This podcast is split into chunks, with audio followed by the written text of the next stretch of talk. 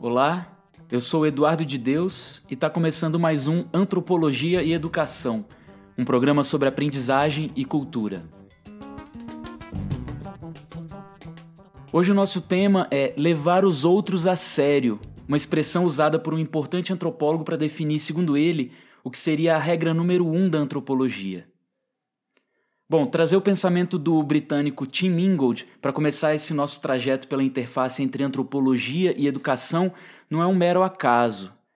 Nos últimos anos, esse autor tem refletido bastante sobre o fenômeno educacional e a gente vai ver que ele chega a definir a própria prática da disciplina como uma forma de educação.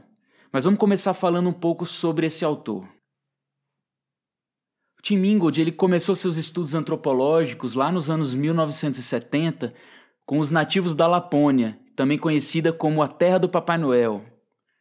Bom, brincadeiras sem graças à parte, ele estava interessado, entre outras coisas, em aprender sobre a complexa relação desse povo lá do Ártico né, com as renas. Ao longo dos anos, ele foi se tornando então uma referência nos estudos das relações de grupos humanos com seus ambientes. Hoje, o Ingold é um dos autores mais influentes da antropologia, e seu trabalho tem uma interface cada vez mais forte com a educação. Em 2017, ele publicou Anthropology and as Education, e é um livro que ainda não está traduzido para o português, né, que seria algo como Antropologia e barra como Educação. Nesse livro ele pensa um pouco sobre essas conexões que para a gente são muito importantes, são o centro da nossa atenção aqui. A gente vai falar hoje então sobre um tema que aparece no primeiro capítulo do seu livro mais recente, Antropologia para que serve. O Ingold começa mesmo se indagando sobre a amplitude das questões da antropologia.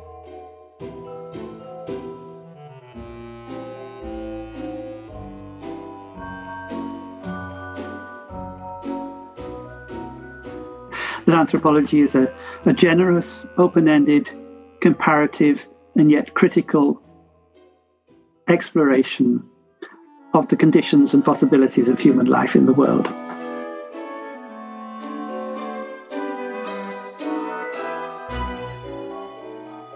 Antropologia é uma exploração das condições e possibilidades da vida humana no mundo, feita de maneira generosa, aberta e crítica. Bom, essa é a definição que o Ingold deu recentemente numa entrevista para um canal do YouTube de uma rede de pesquisadores lá da Escócia. Ele, apesar de ser inglês, é, leciona na Escócia há muitos anos, né? Quando ele fala dessas condições de possibilidades da vida humana, ele está remetendo à questão que abre o seu último livro, esse que eu falei agora há pouco, publicado em 2019. A questão é como devemos viver. Essa indagação sobre os diversos modos de vida humanos existentes nesse vasto planeta seria a grande questão da antropologia, que é essa ciência englobante do humano. Refletir sobre isso é o que nos faz humanos, refletir sobre como devemos viver, buscar decidir como viver, é algo que se dá também no caminhar da trama social, né, no desenrolar da vida social. Mas o autor lembra também que é algo que as pessoas não fazem sozinhas, isoladas. Ele usa uma metáfora muito interessante que vale a pena a gente trazer aqui. A vida social humana seria como os fios de uma corda. As vidas entrelaçadas formam uma corda. O Ingold ele lembra também aqui de um autor importante, que é o Karl Marx, quando esse autor diz pra gente que os homens fazem a história, são sujeitos da história, mas não a fazem como querem, e sim sob as circunstâncias existentes.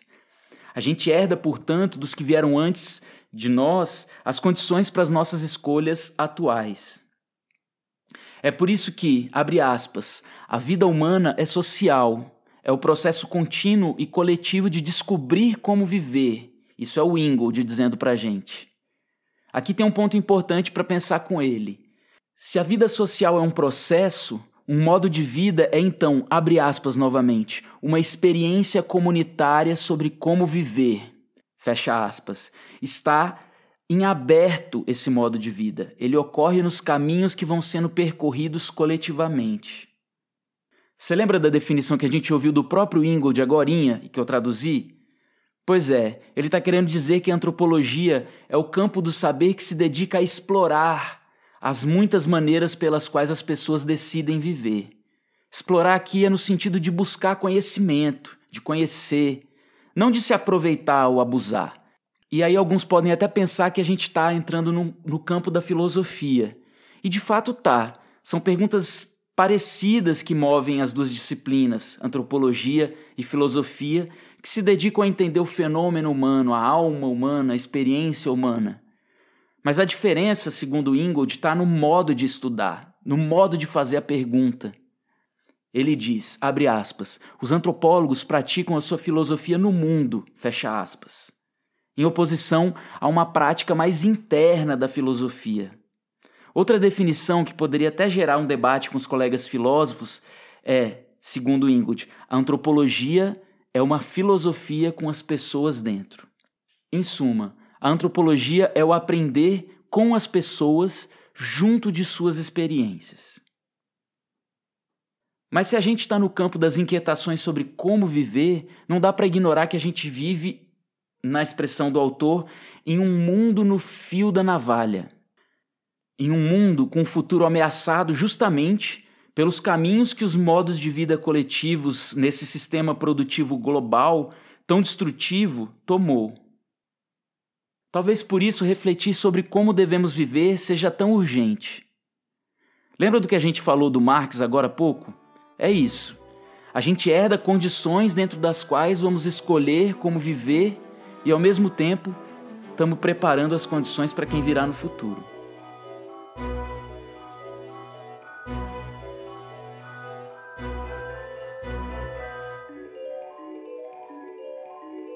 Anthropology is fundamentally an educational enterprise. It's more educational than ethnographic.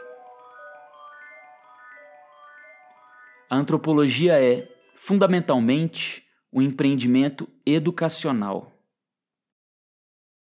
O Ingold disse isso em outro trecho da mesma entrevista que eu citei agora há pouco. Ele traz para gente, que é da pedagogia, da ciência da educação, uma questão forte. A antropologia seria, na sua essência, um processo de educação. Mas o que ele está querendo dizer com isso? Ele está falando aqui de um entendimento de educação não como a transmissão de conhecimentos de um polo detentor a um polo receptor. A educação a qual ele se refere é um processo em aberto, no qual o professor ou o educador é um guia crítico, mas que entra em uma jornada junto dos estudantes, sem saber exatamente onde eles vão chegar. Isso lembra algumas abordagens importantes da pedagogia, você não acha? A gente vai ter ocasião de voltar a isso. Para o Ingold, é assim que as antropólogas fazem suas pesquisas. Elas se engajam em relações com pessoas com as quais pretendem aprender. Tudo se baseia, ele diz, em compartilhar da presença dos outros, aprender com suas experiências de vida, e não em interpretar ou explicar o comportamento do outro, como algumas abordagens da antropologia já definiram no passado.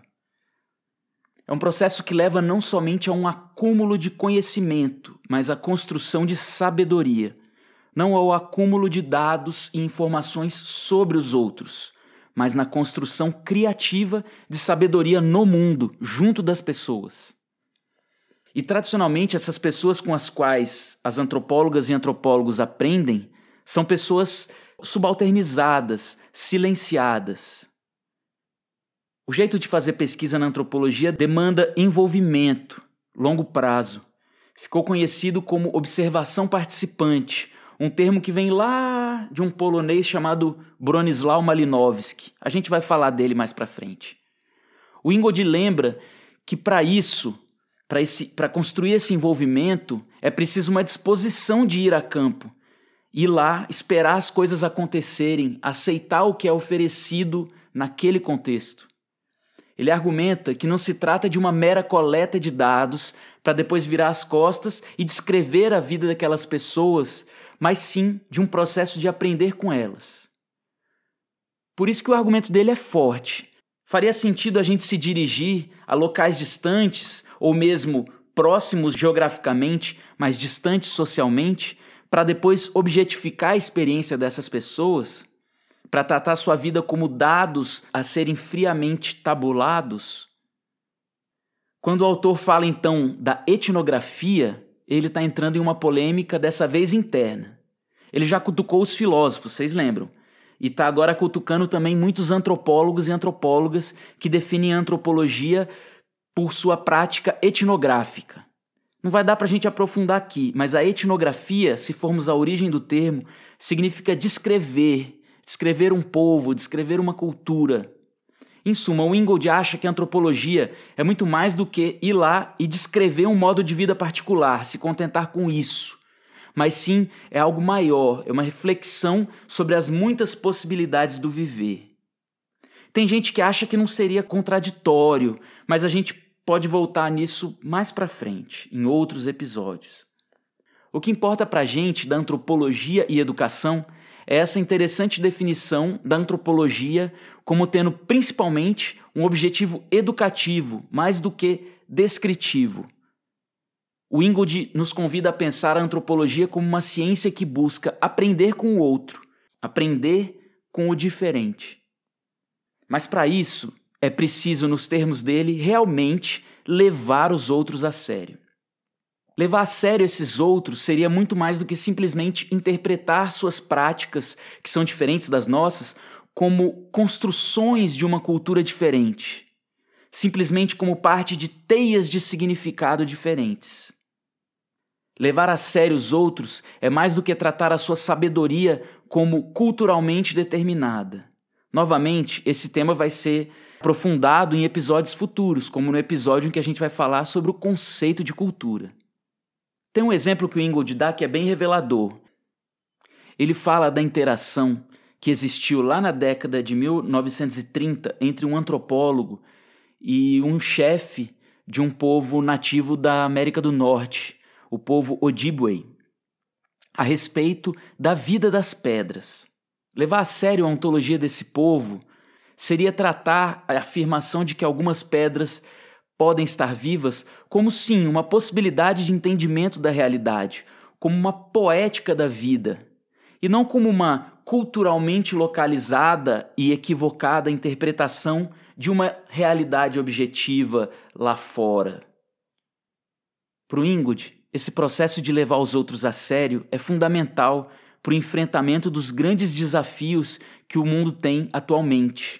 Um mundo em crise climática, em crise civilizatória, Alguns dizem que entrou até em uma nova era geológica, o Antropoceno, a era em que a humanidade, ou capital, ou a plantation, alterou os processos não só ambientais, locais e globais, mas geológicos.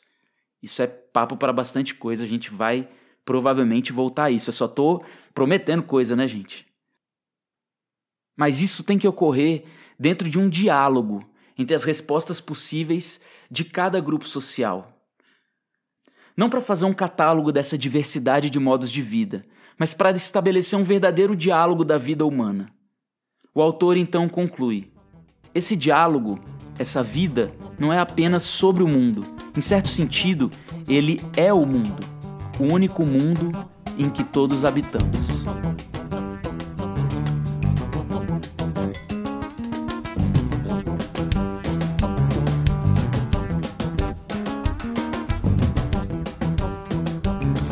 Antropologia e Educação é um material didático complementar da disciplina de mesmo nome da Faculdade de Educação da Universidade de Brasília. Está sendo produzido nesse contexto de ensino remoto do primeiro semestre de 2020. Até o próximo episódio.